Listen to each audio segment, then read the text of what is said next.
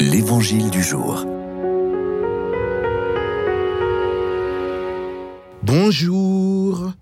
Évangile de Jésus-Christ selon Saint Luc. En ce temps-là, comme les pharisiens demandaient à Jésus quand viendrait le règne de Dieu, il prit la parole et dit, La venue du règne de Dieu n'est pas observable. On ne dira pas, Voilà, il est ici, ou bien, Il est là. En effet, voici que le règne de Dieu est au milieu de vous.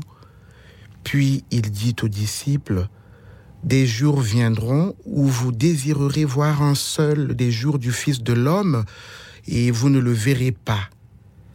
On vous dira, Voilà, il est là-bas, ou bien Voici, il est ici. N'y allez pas, n'y courez pas. En effet, comme l'éclair qui jaillit illumine l'horizon d'un bout à l'autre, ainsi le Fils de l'homme, quand son jour sera là. Mais auparavant, il faut qu'il souffre beaucoup et qu'il soit rejeté par cette génération.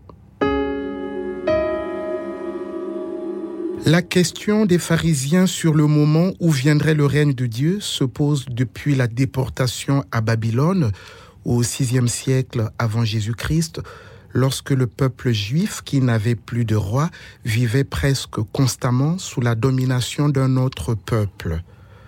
Pour Jésus, le règne de Dieu est une réalité intérieure qui dépasse les temporalités humaines et le domaine du visible.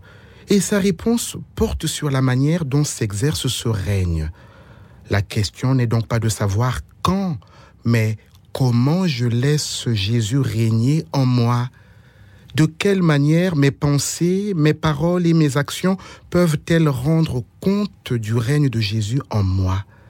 Un règne qui ne me prive pas de ma liberté, mais qui oriente mon agir et mes décisions en conformité avec l'Évangile.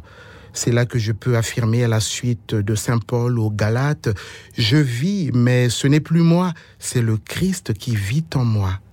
Alors, frères et sœurs, prions pour que le règne de Dieu arrive au cœur de notre agir de tous les jours.